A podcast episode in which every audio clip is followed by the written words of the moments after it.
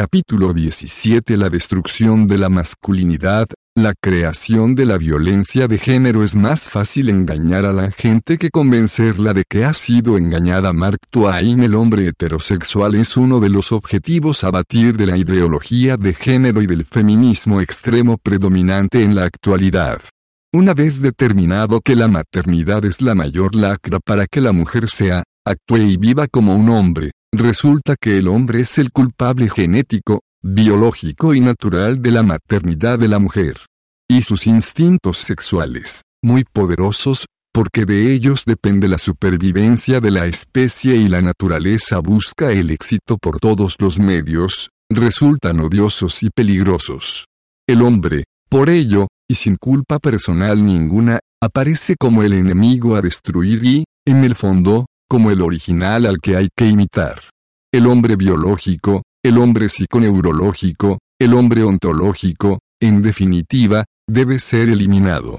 Las maneras van a ser varias, unas persuasivas y mediante la manipulación, otras más agresivas mediante la opresión, las legislaciones discriminatorias, la destrucción de su reputación y, si surge, mediante la destrucción física, el palo y la zanahoria. La estrategia de feminizar al varón y masculinizar a la mujer resulta comprensible a la vista del objetivo de destruir al varón heterosexual, con todas sus características y por ende la alteridad sexual biosociológica. El hombre es invitado a renunciar a su masculinidad y todo lo que eso conlleva. Invitado por las buenas, o empujado por las malas, porque no debe perder de vista nunca que si no renuncia a su ser, es el enemigo a batir. El hombre competitivo, valiente, resolutivo y racional, con autoestima, agresivo en su función tradicional defensiva de la tribu, fuerte física y psicológicamente, independiente, poco expresivo en sus sentimientos, activo en la conquista amorosa y dominante en la conducta sexual, en definitiva, el hombre prototipo en el que, con variantes individuales, pueden verse reflejados la inmensa mayoría de varones, debe renunciar a todo ello para deconstruirse en un ser femenino. Todos esos atributos, que se incentivan en la mujer, deben ser erradicados del comportamiento filogenético masculino. El nuevo hombre debe ser cooperativo y no competitivo, cauto, emotivo, expresivo en sus sentimientos, pasivo en la conquista amorosa, suave y delicado como un osito de peluche. Algunos lo interiorizan y tratan de parecerse en lo posible a ese hombre ideal que saca su lado femenino reprimiendo, para alcanzar la perfección, los comportamientos problemáticos y sospechosos propios de su vergonzante masculinidad. Como ya se ha mencionado, el varón homosexual, con comportamientos en muchos casos más femeninos y sin deseo alguno por las mujeres, de forma que no pretende enamorarlas y ni mucho menos pretende una relación que puede terminar en embarazo de la mujer con todo el sometimiento al varón que eso significa, para la ideología de género, es el ideal masculino. Puesto que el varón tradicional es algo duro de pelar, en tanto, concibe su masculinidad como un orgullo y, además, en muchos casos no solo no quiere, sino que no puede renunciar a ella, Toda esta criminalización de su ser ontológico le produce una desorientación absoluta. Sin referentes de valor positivo afines a su naturaleza, sus comportamientos biogenéticos pueden ser tachados de machistas, opresores y autoritarios por la sacrosanta asamblea de bonobas, las feministas antihombres, hasta en las más inocentes acciones. Y eso le desconcierta profundamente se encuentra perseguido y desubicado en esta sociedad heteropatriarcal que, curiosamente y con todo lo heteropatriarcal que es, se está esforzando por destruir al varón heterosexual, rey incuestionable de ese malvado heteropatriarcado. Para ayudar al varón heteropatriarcal en su inexplicable autodestrucción, todas las políticas administrativas y culturales están destinadas a la mujer, todos los medios de comunicación van a demonizar la masculinidad y todas las legislaciones van a ir en su contra, vulnerando los derechos del varón y reduciéndolo a un ciudadano discriminado y de segunda.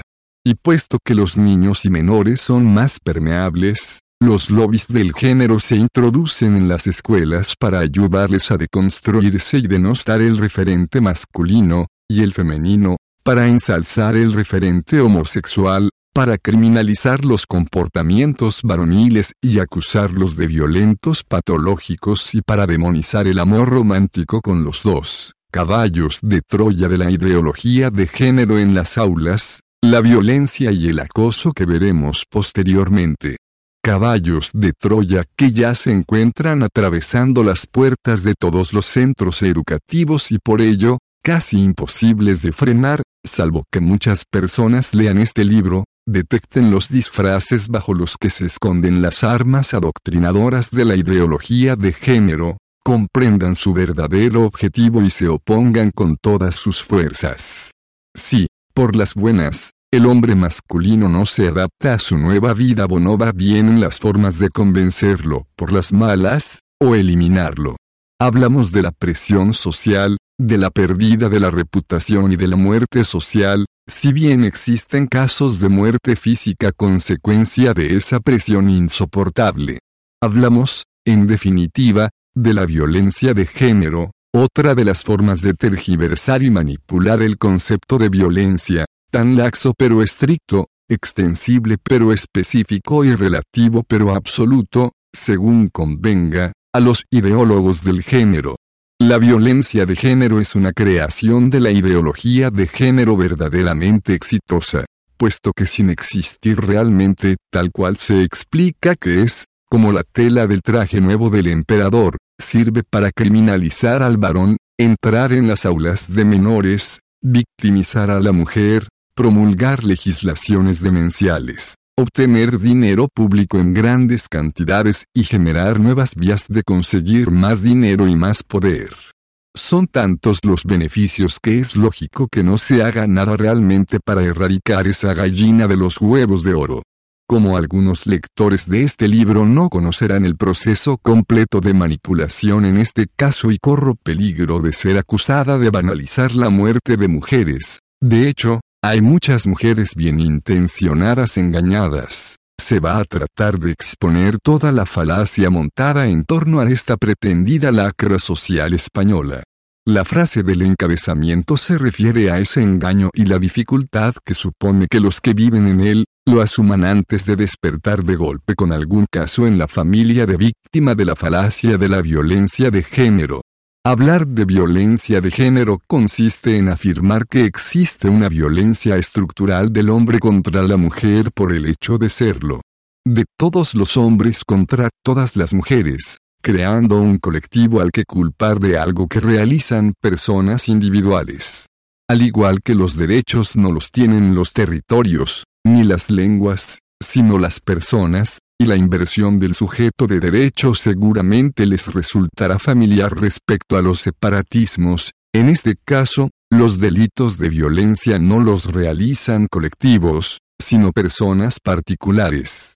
Sin embargo, la violencia de género presupone que esa violencia la ejerce un colectivo concreto, los hombres, unidos en una supraentidad de dominio de la mujer. De esta forma, el hecho de ser hombre implica inmediatamente ser un violento de género potencial en tanto pertenece al colectivo, le guste o no. Y toda mujer que hable de la violencia de género, ha de saber que en ese grupo de violentos de género está incluyendo a sus hombres más queridos, padre, hermanos, marido e hijos. El error consiste en pensar que los hombres cercanos no son violentos de género, pero si los otros que andan por ahí sueltos y no se les conoce, por lo que se contribuye a la criminalización del colectivo. Como el resto de las mujeres caen en el error de pensar eso mismo de nuestros seres queridos de sexo masculino a los que, obviamente, no conocen, la generalización queda hecha y no se libra ninguno de la estigmatización. Si las personas pertenecen ya al colectivo demonizado, la percepción subjetiva del propio varón sobre sí mismo, o de las personas que le quieren, de que no son violentos de género, no afecta en absoluto. Solo por ellos, es imprescindible dejar de hablar de violencia de género y hablar de violencia intrafamiliar, doméstica o de convivencia. Esta generalización de la culpa para un colectivo no es por casualidad, y aunque es indefendible, resulta muy útil. Indefendible porque supone crear un prejuicio sobre personas determinadas y culparlas a priorísticamente de un delito que no han cometido por un hecho que no pueden evitar, su sexo, sus genes, su raza. Es el mismo sistema de pensamiento que defendía que los negros eran inferiores por su raza y los judíos, malos y no humanos por sus genes. Este tipo de razonamientos tiran por tierra los derechos humanos individuales y nos retrotraen a las culpas colectivas de civilizaciones pasadas y a las injusticias horribles de épocas no muy lejanas. Después de un lento viaje a los derechos humanos individuales, fundamentales y universales, la ideología de género nos devuelve al punto de partida. Útil porque sirve para criminalizar a un grupo y que funcionen los conocidos mecanismos de muerte civil y de la reputación de un individuo por mera pertenencia al grupo calumniado e injuriado.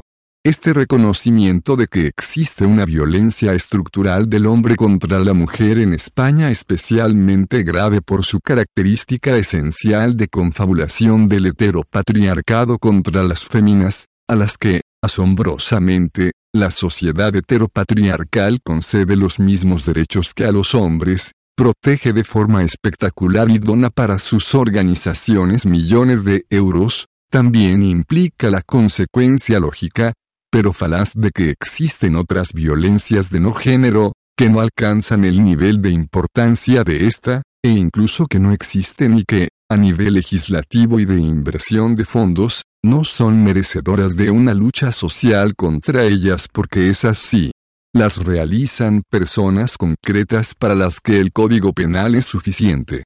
En el momento en que se admite la violencia de género, y la de no género como menor, se está admitiendo que la importancia de la violencia no está en el daño que produce sino en la presunta intencionalidad del agresor y sus características. Y por ello, la pena asociada no va a ser decidida por el daño realizado sobre la víctima y el delito en sí mismo, sino por el sexo del agresor y su móvil, que en el caso del varón es el machismo, imponiendo una causa única de los delitos, por lo que cuando un hombre mata a una mujer o la agrede no hace falta investigar, porque la causa viene implícita, lo que no sucede en ninguna otra situación. Igualmente se instaura un delito de autor que solo pueden llevar a cabo hombres, figura legal inexistente y por encima de todo razonamiento judicial. Igualmente, la concatenación de argumentos lógicos, una vez admitida la importancia absoluta, no como agravante, de la intencionalidad sobre el propio delito, también implica que si una persona mata por hacer un favor es menos delito que si mata por maldad, al margen de lo que opine el asesinado, al que puede no haberle hecho gracia el favor, abriendo paso a la eutanasia compasiva, por el bien del paciente y al margen de su opinión. Pero esto es otra deriva de la relativización de la moral, el delito y el daño que no está relacionado con lo tratado ahora, si bien señala el camino coincidente de una relativización y otra. Volviendo a la consecución de razonamientos, si se admite que matar por creerse superior a la mujer es mucho más grave que si se mata por odio, por maldad, por obtener ventajas económicas o por locura, es evidente que surgen dos tipos de asesinatos los graves y los leves aunque la víctima esté igual de muerta en todos los casos. Igualmente puede suceder que un hecho de violencia de género sin resultado de muerte sea más punible que uno de violencia no género con muerte, es decir, lo que denominamos asesinato leve, que un hombre pegue a una mujer puede conllevar más pena que si una mujer mata a un hombre. El grado de criminalización del varón y de manipulación de los sentimientos a los que se ha sometido a la sociedad ha llegado a tal extremo, que el juicio social ante la noticia de que una mujer ha matado a su pareja será el siguiente, pobre mujer, lo que habrá tenido que aguantar para llegar a eso. Seguro que el hombre se lo merecía. Conozco a muchas personas que hacen este razonamiento. El cortocircuito lógico que suponen estas afirmaciones surgidas de la continua manipulación del sentimentalismo, impide darse cuenta de cuatro errores éticos, que se culpa al muerto de su propia muerte en vez de culpar al asesino, que se justifica el peor de los delitos, que se le arrebata a la víctima incluso su presunción de inocencia por pertenecer al colectivo criminalizado, y que se admite y justifica la pena de muerte sin juicio en un país que la prohíbe incluso para los asesinos confesos y múltiples. Lo asombroso de la manipulación de los sentimientos es que la persona que hace el razonamiento es, con casi total probabilidad, contraria a la pena capital. La justificación de un crimen por los posibles delitos de género cometidos por la víctima es una forma de admitir la condena de muerte sin juicio y posiblemente, sin culpa, o con delitos mucho menores que los realizados por delincuentes a los que se les exime de la pena capital por los fundamentos éticos de la sociedad occidental.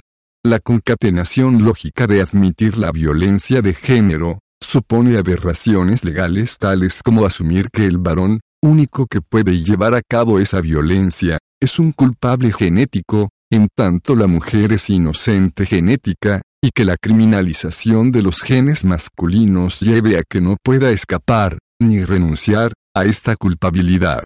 Esa imposibilidad de escapar de la culpabilidad le supone la pérdida del derecho de presunción de inocencia, es un maltratador o asesino potencial del peor de los crímenes, pese a que los resultados sean semejantes a los de cualquier otro crimen o delito.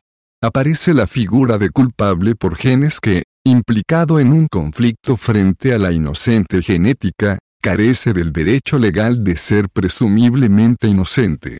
La culpabilidad genética le lleva a tener que demostrar su inocencia en los casos de inculpación, invirtiéndose la carga de la prueba.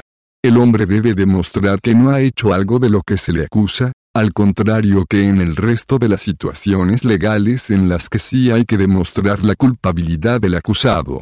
Lo más asombroso de esta creación artificial de una violencia de género diferente y peor por su causa, machismo, y por su causante, hombre, y no por sus consecuencias y que criminaliza al varón hasta un punto que veremos en el próximo capítulo, es que tenga seguidores masculinos. Que haya hombres tan incautos o ideologizados que compren la mercancía del género y se postulen como adalides de la salvación de las mujeres españolas, oprimidas pese a ser sujetos y ejercientes de todos los derechos constitucionales, a costa de su propia conversión en parias sociales. Es expresión de lo que puede engañar la maquinaria del género. El síndrome de Estocolmo se evidenció en la última manipulada y violenta manifestación feminista organizada en España contra solamente la violencia de género. En ella sucedió algo bastante habitual en las actividades feministas, cada vez con más concomitancias con movimientos de corte neonazi, le duela a quien le duela, los hombres no tenían acceso a una zona de la manifestación. Era una especie de gineceo donde se discriminaba al hombre por serlo, por sus genes, por ser un maltratador y asesino ontológico al margen de su individualidad. Los varones que trataban de acceder, quienes precisamente al margen de sus genitales eran afines a la lucha contra la opresión de la mujer occidental, se lo tomaban de dos maneras, enfadándose, en una pueril exigencia de que los colectivos de bonobas no les juzgaran por algo ajeno a su elección y a lo que era imposible renunciar, del mismo modo que se hizo con los negros en una triste época de la historia, o alejándose con el rabo entre las piernas, cual perrillo pillado en falta, asimilando su culpa intrínseca, su pecado original de ser hombre y el hecho de que, por su sola presencia en el mundo, colaboraban a la opresión del colectivo que luchaba valientemente contra el heteropatriarcado. Cubierto de subvenciones y prebendas del propio heteropatriarcado discriminador. Algunos incluso defendieron su propia discriminación y expulsión de esas zonas alegando, en algo parecido a la autocrítica comunista, que el hombre era tan heteropatriarcal que hasta quería apoderarse de la bandera de la liberación de la mujer para llevarse el protagonismo y que en esta lucha era lógico que los relegaran. Solo les faltaba pedir perdón por ayudar. En esta guerra contra el heteropatriarcado, los hombres han de tener cuidado de no ser más anti-heteropatriarcales que sus compañeras, para no hacerles sombra, asumir su condición intrínseca de opresores y dejarse discriminar por ello. Para conseguir que exista una violencia del hombre hacia la mujer solo por ser mujer, la violencia de género, especialmente difícil de creer en los países desarrollados y con legislaciones igualitarias en todos los ámbitos, e incluso conseguir que se lo crean los propios perjudicados. Hay que poner en marcha cinco mentiras sociales. Magnificar la muerte de mujeres a manos de hombres. Negar la existencia de mujeres violentas y asesinas o justificar sus acciones. Eliminar del conocimiento social otros tipos de violencias y muertes. Las víctimas varones, niños y muy especialmente ancianos, se eliminan o manipulan en función de que puedan adaptarse a los intereses de la violencia de género. Afirmar, eludiendo estudios sobre las causas reales de la violencia y las muertes, que todas ellas son, por machismo, por la prepotencia del colectivo masculino sobre las mujeres y así perpetuarla por no hacer nada efectivo contra las verdaderas causas. Ampliar hasta el infinito las denuncias por violencia real o instrumental por ampliación del concepto de violencia, cualquier cosa es violencia, ampliación de los campos de víctimas, menores, y por el fomento de la denuncia a través de prebendas asociadas a su realización. Negar, en definitiva, toda la realidad del emperador desnudo para conseguir que la inexistente tela brille con luz propia. La primera mentira social consiste en magnificar la muerte de mujeres a manos de hombres para que realmente parezca una lacra que produce tal alarma social que toda medida que se aplique sea bienvenida. Campañas desproporcionadas, dinero a raudales, criminalización y vulneración de derechos fundamentales, adoctrinamiento de los menores, líneas rojas que serían difíciles de vender a una sociedad democrática si no es mediante el engaño. Esta hipertrofia, por todos los medios, de las muertes de mujeres por su género, pese a que todo señala que en todo caso sería por su sexo, va muy unida a la eliminación de toda causa que no sea la violencia sin explicación del hombre hacia la mujer, por ser mujer.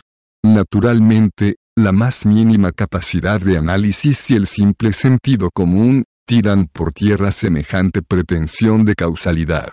Por ello, por su amplitud y su dificultad de mantener, en este engaño participan, de una forma u otra, todos los colectivos y medios que se benefician de ello. Analicemos la realidad española. En una población de más de 45 millones de personas, una media de 60 mujeres asesinadas al año por sus parejas. Las cifras oscilan entre 49 y 74 dependiendo de variables muy diversas que en nada tienen que ver con las campañas y las ingentes inversiones públicas, siendo lamentable, no supone ningún motivo de alarma, Solo las cifras de suicidios, con una media de más de 3.500 muertes al año, es bastante más alarmante y merecería más inversiones públicas para tratar de reducir esas cifras si se valorara el problema por los costes en vidas humanas. Pero, en el caso del género, no interesan las vidas, sino la utilidad de las muertes. Comparada con la cifra de otros países, España es una de las poblaciones con menos crímenes de mujeres a manos de hombres de la Unión Europea. Nuestra tasa media de uxoricidios es de 2,6 por millón de mujeres en tanto en países como Austria o Finlandia se alcanza la cifra de 9 o 10 por millón de mujeres. Estamos en los puestos de cola, con países como Mónaco o Andorra. También son, afortunadamente para España, muy inferiores a la mayoría de los países sudamericanos. Es decir, que no es alarmante en absoluto a efectos de tasas comparativas. Si bien, una muerte debe ser suficiente para tratar de evitarla si es posible, lo cierto es que la sociedad española no es en absoluto violenta, ni los hombres matan sistemáticamente a las mujeres. Si se analiza la cifra de una media de 60 mujeres asesinadas en una población de 23 millones de mujeres, se llega a la conclusión de que no estamos muy lejos de la tasa de inevitabilidad. En todas las estadísticas de fallecidos por causas ajenas a la biológica en poblaciones extensas, existe una tasa de inevitabilidad que es imposible erradicar por mucho dinero público que se invierta. Veamos, para entenderlo, el caso de los accidentes, ante una estadística de 10.000 muertos anuales en accidentes, lo primero sería estudiar las causas de tan alto índice, las razones, caso por caso, que han originado el accidente para tratar de solventarlas. Detectadas las razones, tramos de carretera peligrosos, alcohol y drogas, ausencia de medidas de sujeción y protección, cansancio, apnea de sueño, se realizarían acciones efectivas contra ellas, eliminación de tramos con alta accidentalidad, mejora de carreteras, campañas de protección, cinturones, ayuda, campañas contra la conducción en estado de embriaguez o drogas, consejos para el descanso en la conducción. De esa forma, el número de víctimas se podría reducir hasta un mínimo que, desgraciadamente, nunca será cero, porque en una población amplia siempre existe la decisión individual de actuar con irresponsabilidad, los errores humanos fatales en la conducción, incluso un infarto en pleno viaje. Esa es la tasa de inevitabilidad. En un estudio francés sobre la casuística de muertes de mujeres a manos de sus parejas, y tras analizar las causas del homicidio, la inmensa mayoría se explicaban por peleas, consumo de drogas y alcohol, y enfermedades mentales del agresor. Solo un pequeño porcentaje presentaba otras causas. En más de un tercio de los casos, el homicida se suicida o lo intenta, cifras estas últimas, coincidentes con los casos en España, lo que evidencia un estado de desesperación o locura transitoria del agresor. En el caso de la muerte de mujeres a manos de sus parejas en España, lo primero que sorprende es que la causa se determine a priori. El patriarcado, esa situación de opresión en que la sociedad coloca a la mujer, por la cual el varón cree que es su posesión y, como dueño absoluto, decide matarla. Semejante detección de causas, a científica e ideológica, sería como si la Dirección General de Tráfico decidiera, a priori, que todos los accidentes son producidos por la idiotez congénita de los conductores. Si hay un accidente por infarto del conductor, como es culpable por idiota, se le mete a la cárcel en vez de curarle el infarto. Y, naturalmente, ni un arreglo de carreteras, ni campañas para el uso de cinturones de seguridad. Con semejante despropósito, las cifras de siniestralidad no bajarían jamás. En España, las cifras de feminicidios tampoco bajan, pese a unas inversiones increíbles de fondos públicos y unas campañas estúpidas destinadas a erradicar una causa casi inexistente. Nada se hace en caso de drogas, problemas mentales, personalidades violentas por causas diversas, convivencias problemáticas. Antes de la famosa y vergonzante LIB chica G, donde se instaura legal y punitivamente que la única causa de crimen y violencia contra la mujer es el machismo. La cifra de uxoricidios era una media de 49 en una población de casi 23 millones de mujeres, probablemente tan cerca de la tasa de inevitabilidad que, aunque se hicieran grandes esfuerzos, quizá fuera complicado bajarla por simple imposibilidad de controlar imponderables. Aún así, Habría que hacer el esfuerzo. Pero un esfuerzo de verdad. No lo que se hace desde la ideología de género. Tras la LIB chica G, la tasa subió a 60 de media anual. Y subió, probablemente y según dicen los abogados, por venganzas de hombres desesperados tras ser despojados de casa, hijos, trabajo y dignidad. Las vividoras del género lo saben.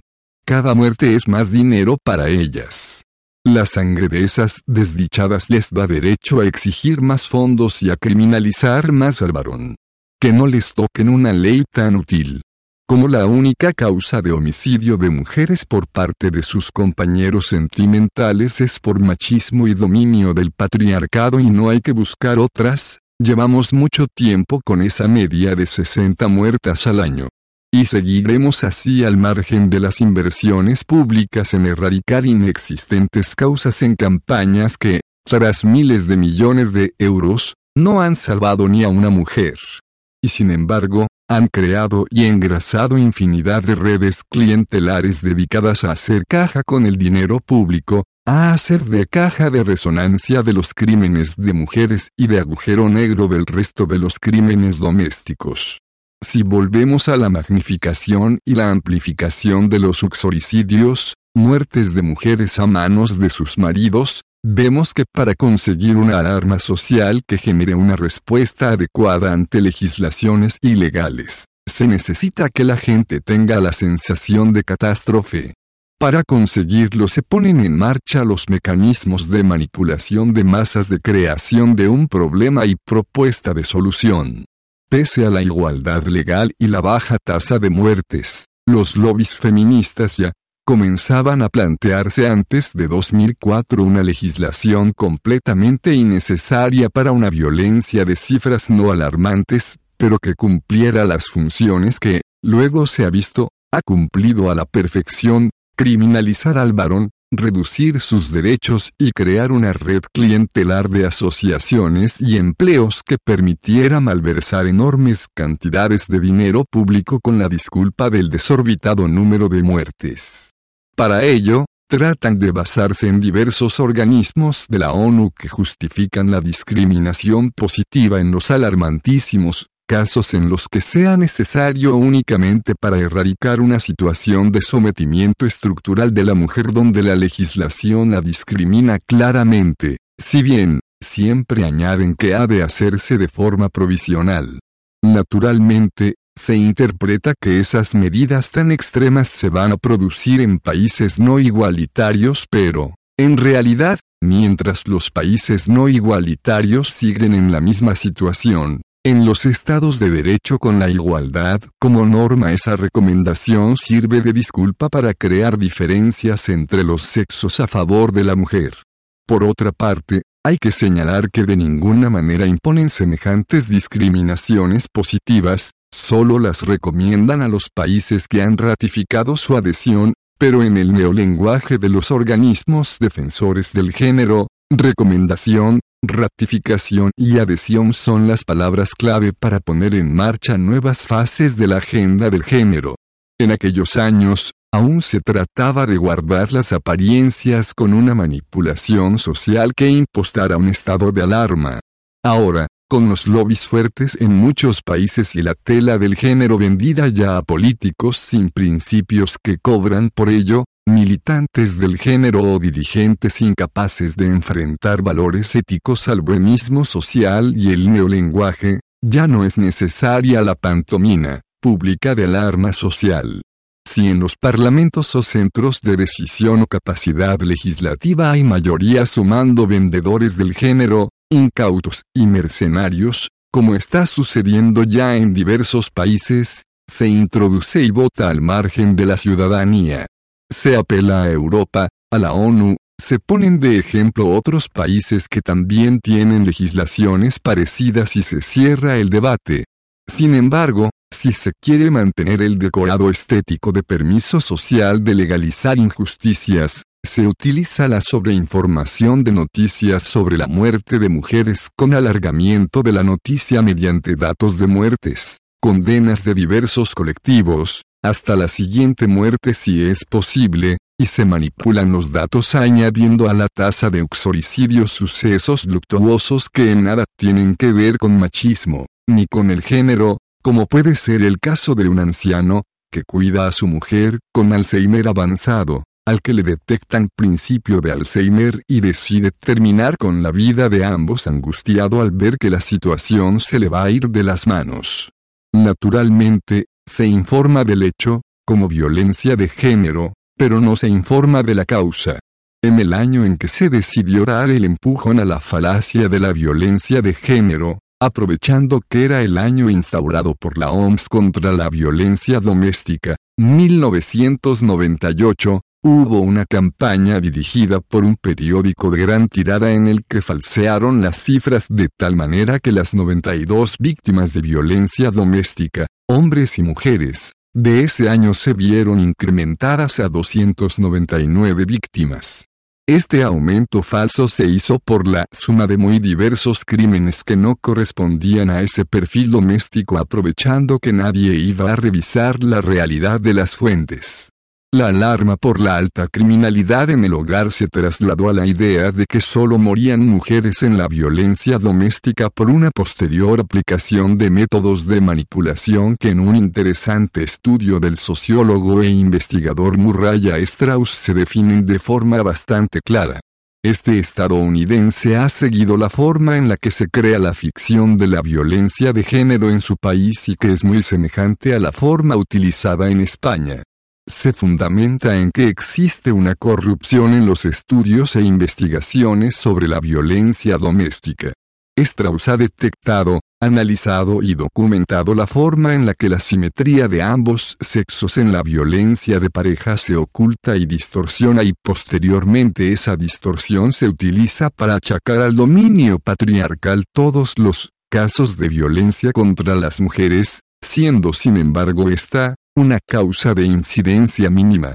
Pese a que hay muy diversos estudios que demuestran tasas iguales de perpetración y predominio de la violencia mutua, que la dominación y el control por parte de las mujeres es tan frecuente como en los varones, y que incluso la experiencia cotidiana y el sentido común empujan a pensar eso, la teoría de la violencia de género persiste por dos prejuicios previos fruto de una interpretación errónea. El primero de ellos es la evidencia de que los actos de violencia genérica y delictivos no se perpetran de forma simétrica y que los delitos son realizados en un 90% por varones. Esta asimetría delictiva se presenta como incompatible con una asimetría en los datos de la violencia de pareja sin serlo realmente. El segundo prejuicio es el hecho de que, por la fuerza física de los varones, hay más lesiones en las víctimas femeninas. La manipulación de estos dos datos reales transformándolos en prejuicios contra el varón se materializa en el esfuerzo feminista por ocultar, distorsionar y negar la evidencia en la violencia de pareja mediante la mala praxis en los estudios que se hacen de forma ideologizada y buscando los resultados que previamente se han determinado. A esto se añade la intimidación y las amenazas al que muestre lo contrario. Strauss ha sufrido, como otros disidentes del mito de la violencia de género, amenazas y coacciones. Strauss elabora una lista de siete métodos que se pueden aplicar perfectamente al caso de España en ocultación y falseamiento de datos y en la coacción posterior al que disienta, pues todos han sido utilizados con el resultado de que actualmente no se habla más que de esa violencia, casi parece que no existe otra y todo el mundo cree que realmente existe como consecuencia del dominio masculino sobre la mujer. Los métodos son los siguientes. Primero suprimir evidencias, hay que conseguir que se supriman los datos de violencia de mujeres. Se busca ocultar la simetría en la perpetración de la violencia. Segundo evitar la obtención de datos incompatibles con la teoría de la dominación patriarcal consiste en no preguntar en las encuestas si las mujeres han ejercido violencia o agresiones contra hombres terceros, citar únicamente los estudios que se adapten a la perpetración masculina de la violencia y crear la idea de que la mujer solo es violenta como autodefensa. Cuarto, sacar como conclusión en los estudios que estos apoyan las creencias feministas cuando realmente no lo hacen. Se trata de malinterpretar los resultados de las propias encuestas o cocinarlos de forma que se puedan malinterpretar y se adapten al concepto previo feminista de la violencia de género. Quinto, crear evidencia por citación. citar estudios con evidencias falseadas hasta que sean los de referencia. Sexto, obstruir la publicación de artículos que contradigan la idea de la violencia de género eliminar toda financiación. Esta censura, en muchos casos actúa como autocensura al encontrarse el investigador que, con los resultados que ha dado su encuesta contrarios a los parámetros de la violencia de género, solo va a tener problemas, mala fama y dificultades para encontrar empleo. Séptimo, acosar, amenazar y penalizar a investigadores que producen pruebas contra las creencias feministas. Otra de las cosas que Strauss señala es que el enfoque exclusivo en una dirección, frente a la concepción de la violencia como algo bidireccional y de múltiples causas, lleva a crear casas de acogida solo para mujeres y cursos de rehabilitación solo de maltratadores dejando desasistidos a los casos inversos, que son bastante parejos en cifras. La realidad es que se ha conseguido, mediante la manipulación y ocultación de la realidad por todo este tipo de artimañas, una sensibilidad especial ante esta clase de violencia y de asesinatos frente a otros igualmente lamentables y una casi unanimidad en la aceptación de los datos de las portadas periodísticas sin análisis, contraste u objeción. La necesidad de ocultar la bidireccionalidad es tan perentoria que cualquier insinuación al respecto es acallada por una horda de vividores de la violencia de género, entre otras cosas, acusando de banalizar el maltrato y la muerte de mujeres, con semejante pretensión de bidireccionalidad. La sombra de otras víctimas banaliza con su insignificante sufrimiento y muerte el sufrimiento y las muertes importantes, las que se pueden instrumentalizar. No se permite debate, ni datos. No se permite ni mencionarlo. Al fin y al cabo, la ingentísima inversión de fondos en la violencia de género y toda la industria asociada se fundamenta en esa falacia, que la mujer es siempre la víctima y el hombre siempre el maltratador machista. De hecho, en uno de los momentos álgidos de campañas contra la violencia machista y la insistencia en que se denuncie, la Guardia Civil publicó un cartel a través de Twitter en el que aparecían las caras de un hombre y una mujer con el aséptico mensaje, tolerancia cero al maltrato en todas sus variantes. Denuncia. No lleves la procesión por dentro. Sobre el rostro del hombre ponía, cuando maltratas a una mujer dejas de ser un hombre. Ante el maltratador, tolerancia cero. Sobre el rostro de la mujer ponía, cuando maltratas a un hombre dejas de ser una mujer. Ante la maltratadora, tolerancia cero. La Guardia Civil tuvo que pedir disculpas y retirar el cartel. Porque, si la violencia del hombre hacia la mujer es machista, ¿cómo se llama la de la mujer contra el hombre? En esta magnificación de datos y de noticias, y en la negativa a detectar las causas de los asesinatos, hay que destacar los códigos deontológicos de los medios de comunicación sobre el tratamiento informativo de la violencia de género, completamente dedicados a llevar a cabo las manipulaciones denunciadas por Strauss mediante un doble lenguaje en el que tratan de hacer creer que todo es por el bien de la causa. Como en el caso de los palmeros del género, existen dos tipos, los medios totalmente afines a la ideología de género, que colaboran con plena conciencia en la manipulación, y otros medios y sus reporteros, desconocedores de la existencia de estas auténticas confabulaciones ético-lingüísticas e informativas. Estos últimos colaboran amplificando formas de acción y terminología por imitación, o se unen al neolenguaje y el tratamiento especial de la violencia de género porque eso les garantiza acceso al dinero público, gracias a legislaciones que ofrecen subvenciones si se trata el tema según los parámetros que analizamos a continuación. Por poner un ejemplo, veamos cómo en el decálogo deontológico sobre el tratamiento de la violencia de género del diario público aparecen estos esclarecedores epígrafes, usaremos los términos violencia de género, violencia machista, violencia sexista y violencia masculina contra las mujeres por este orden. Rechazamos las expresiones violencia doméstica, violencia de pareja y violencia familiar. Una vez haya sentencia condenatoria, los identificaremos debidamente, destacaremos el castigo e intentaremos incluirlo en los titulares. Nunca buscaremos justificaciones o motivos, alcohol, drogas, discusiones. La causa de la violencia de género es el control y el dominio que determinados hombres ejercen contra sus compañeras. Nunca recogeremos opiniones positivas sobre el agresor o la pareja. Otro caso que da luz sobre todo lo que sucede en la manipulación informativa es el decálogo de recomendaciones a los medios de comunicación para el tratamiento de la violencia contra las mujeres del Instituto Andaluz de la Mujer. Es importante presentar cada agresión, cada asesinato, no como un caso aislado sino como parte de la violencia generalizada contra las mujeres. Es importante realizar un seguimiento de los casos publicados. Es importante presentar los malos tratos como crímenes o asesinatos y no como un hecho pasional. Es importante publicar los datos de los agresores evitando que el anonimato asegure su impunidad.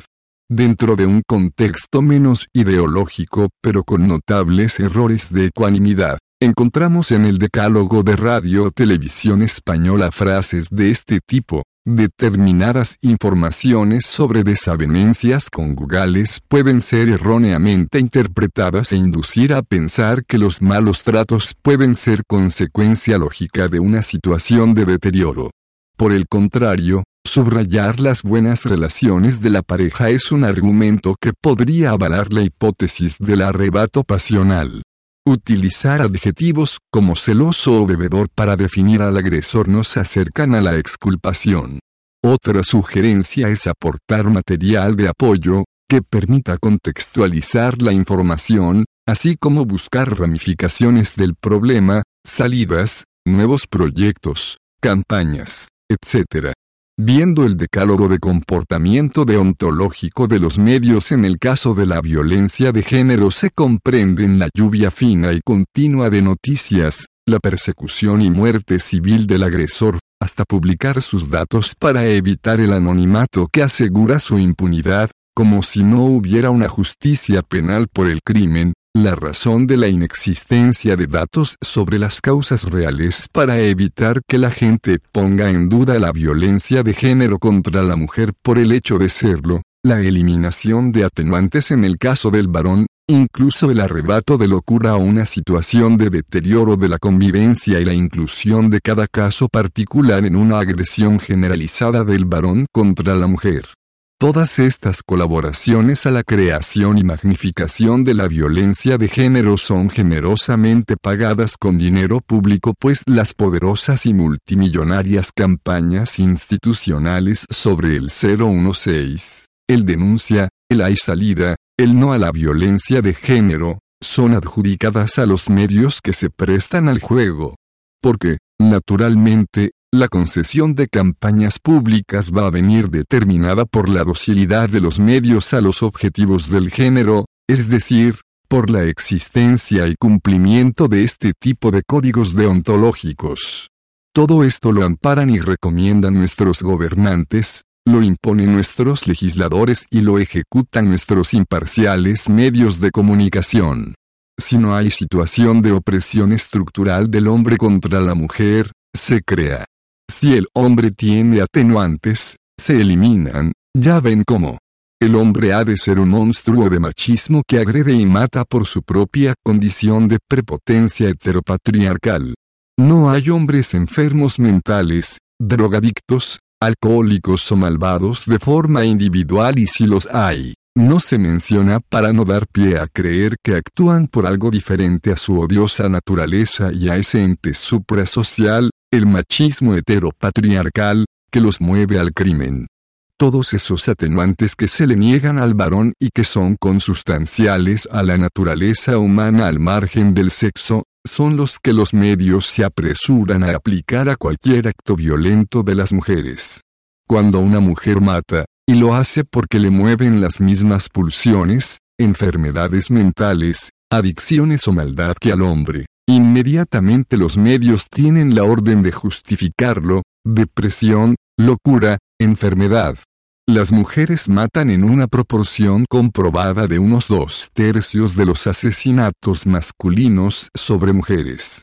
Mientras la muerte de hombres a manos de sus parejas femeninas se reflejó en las estadísticas del Ministerio del Interior, en el caso de España presentaba una media de 42 hombres muertos al año, años de 1997 a 2006. A partir del año 2007 solo hay cifras oficiales del Servicio de Inspección del Consejo General de Poder Judicial, CGPJ, con una asombrosa disminución a una media de 26 esos dos años. El 2009 solo aparece en las cifras del observatorio del CGPJ con una increíble media muy inferior de hombres muertos a manos de sus mujeres, media de 8 anuales en el periodo de 2007 a 2009. En 2012 deja de hacerse seguimiento y ya no hay muertes de hombres a manos de sus mujeres de forma oficial, si bien las cifras continúan siendo semejantes y las garantizan asociaciones civiles sensibilizadas con esta ocultación, que van testificando muerte por muerte desde las fuentes de los medios de comunicación locales, únicas informaciones que se dan de tan indeseables evidencias de la violencia femenina. Hay que preguntarse por las causas de que se haga desparecer de las estadísticas del INE un dato tan relevante como las muertes de hombres a manos de sus parejas femeninas. ¿Se les ocurre alguna respuesta? Lo que sí que he podido constatar es que la mayoría de la población desconoce que las mujeres matan a sus parejas masculinas gracias a esta progresiva ocultación, hasta el punto de que hay personas que niegan esa evidencia en la convicción de que las mujeres no son ni violentas, ni asesinas, y se fundamentan en la citada sustracción de datos de las estadísticas oficiales. Las bondadosas mujeres matan a sus hijos en una proporción media de 66% frente al 33% de los asesinatos llevados a cabo por sus progenitores masculinos. Otro dato del que no se habla. En las estadísticas de algunos organismos no se contabilizan los menores muertos a manos de sus madres, cifra siempre muy superior a las víctimas del padre. Hay quien los llama angelitos negros por su inexplicable olvido y desparición de los datos. No se habla de ellos, pero cuando se habla es para buscar las causas últimas de ese crimen y justificarlo con todos los atenuantes que se niegan al hombre. Depresión, esquizofrenia, drogas, pérdida de juicio. En el caso que la mujer termine suicidándose tras el asesinato de sus hijos, lo que evidencia, como en el caso del varón en la misma circunstancia, que muy probablemente era víctima de una angustia extrema, una locura transitoria, una enfermedad mental, se ha aplicado la figura de suicidio ampliado e incluso algunos expertos han hablado de acto de amor extremo, de forma que el asesinato de los menores a su cargo se explica como la solución al problema de no dejarlos solos cuando termine con su vida. Explicación, que no justificación de semejante acto, perfectamente aplicable a algunos casos de la llamada violencia de género, es decir, masculina, pero que, como hemos visto en los códigos deontológicos, está terminantemente prohibido incluso insinuar la posibilidad, no se vaya a generar la duda sobre la causa machista y heteropatriarcal del crimen.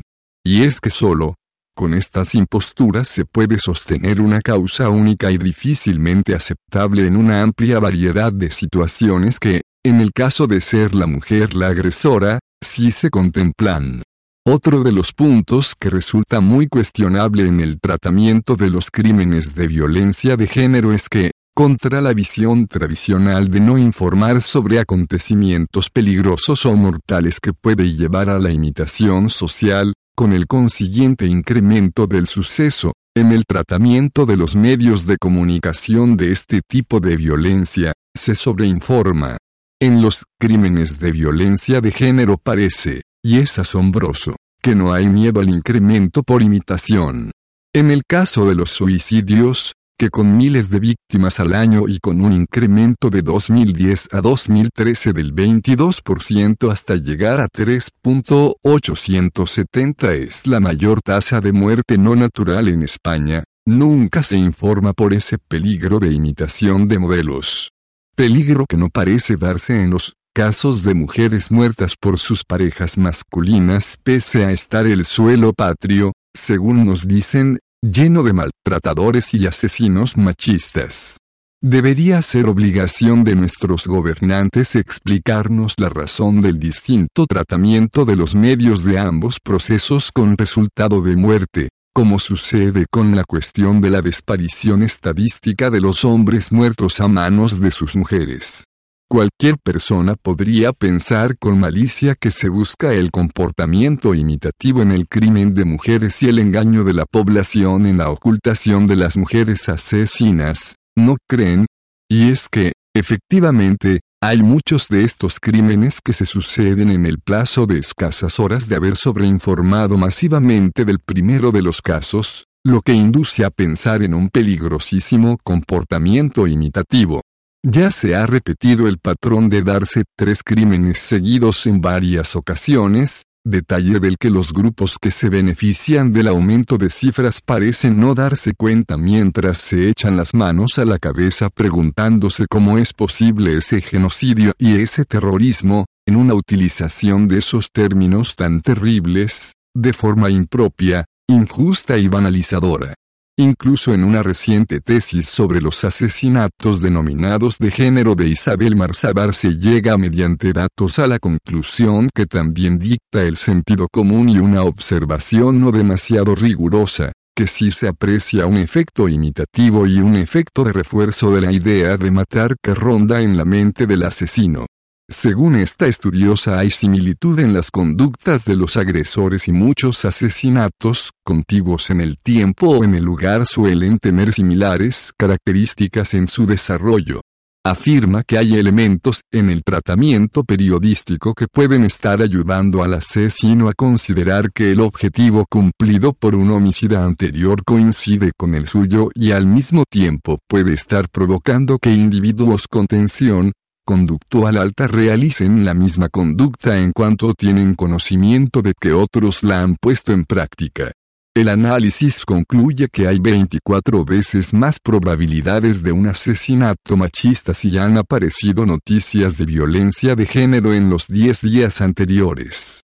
Para mantener la corrección política, la solución que propone no es dejar de sobreinformar, sino hablar más de las consecuencias para el asesino de sus actos poniendo casos ejemplificantes, de forma que a la condena merecida por el crimen se una, para este tipo de crímenes y no para otros más horribles, el escarnio público, la antigua picota.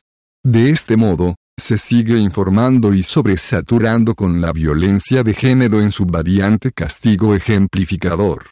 Mientras todos vemos esta relación, los medios muestran los asesinatos machaconamente y según sus códigos deontológicos, repitiendo, repitiendo.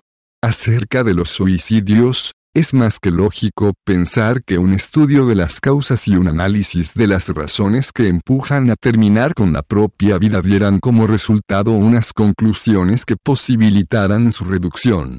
Ya sabemos por la existencia de una tasa de inevitabilidad que nunca será posible su erradicación total. Sin embargo, no se hace. Y no solo no se buscan conclusiones, sino que se evitan con datos mínimamente precisos. Es muy posible que la casuística sea amplia pero que haya vectores de concomitancia. A lo mejor se pone de manifiesto que hay que enfocar de otra forma los servicios de asistencia psiquiátrica, que hay que encontrar formas de acceder con redes de asistencia social a situaciones de infortunio familiar, a lo mejor se evidencia que hay leyes que, sin salvar una sola vida, son causa de cientos de muertes anualmente. Antes de la aparición de la LIB Chicago se cuantificaba el estado civil del suicidado y una de ellas era en proceso de divorcio. El dato desapareció de las estadísticas oficiales del INE de forma que en este momento solo se sospecha el enorme incremento de suicidios que esta ley ha producido y de cuyo drama se tienen muchos casos concretos. Es posible que sea una casualidad. ¿Qué pasaría si se pusiera en evidencia que hay una cifra inadmisible de muertes que se evitarían con solo derogar una ley innecesaria, ineficaz e injusta, el proceso de eliminación del hombre como portador de la masculinidad se va dibujando con matemática precisión. La destrucción de su dignidad, su transformación, mediante engaños, en un ser salvajemente despótico y violento abre paso a la destrucción de la familia, de los menores e incluso a su propia destrucción física. Demasiados muertos invisibles, Demasiadas preguntas sin respuesta para mantener una infamia. Una infamia que da mucho, muchísimo dinero, la violencia de género, una de las cabezas de esa hidra asesina que es la ideología de género. Vamos a analizar la ley orgánica integral contra la violencia de género aportando datos extraídos únicamente de organismos oficiales, al igual que los de este capítulo.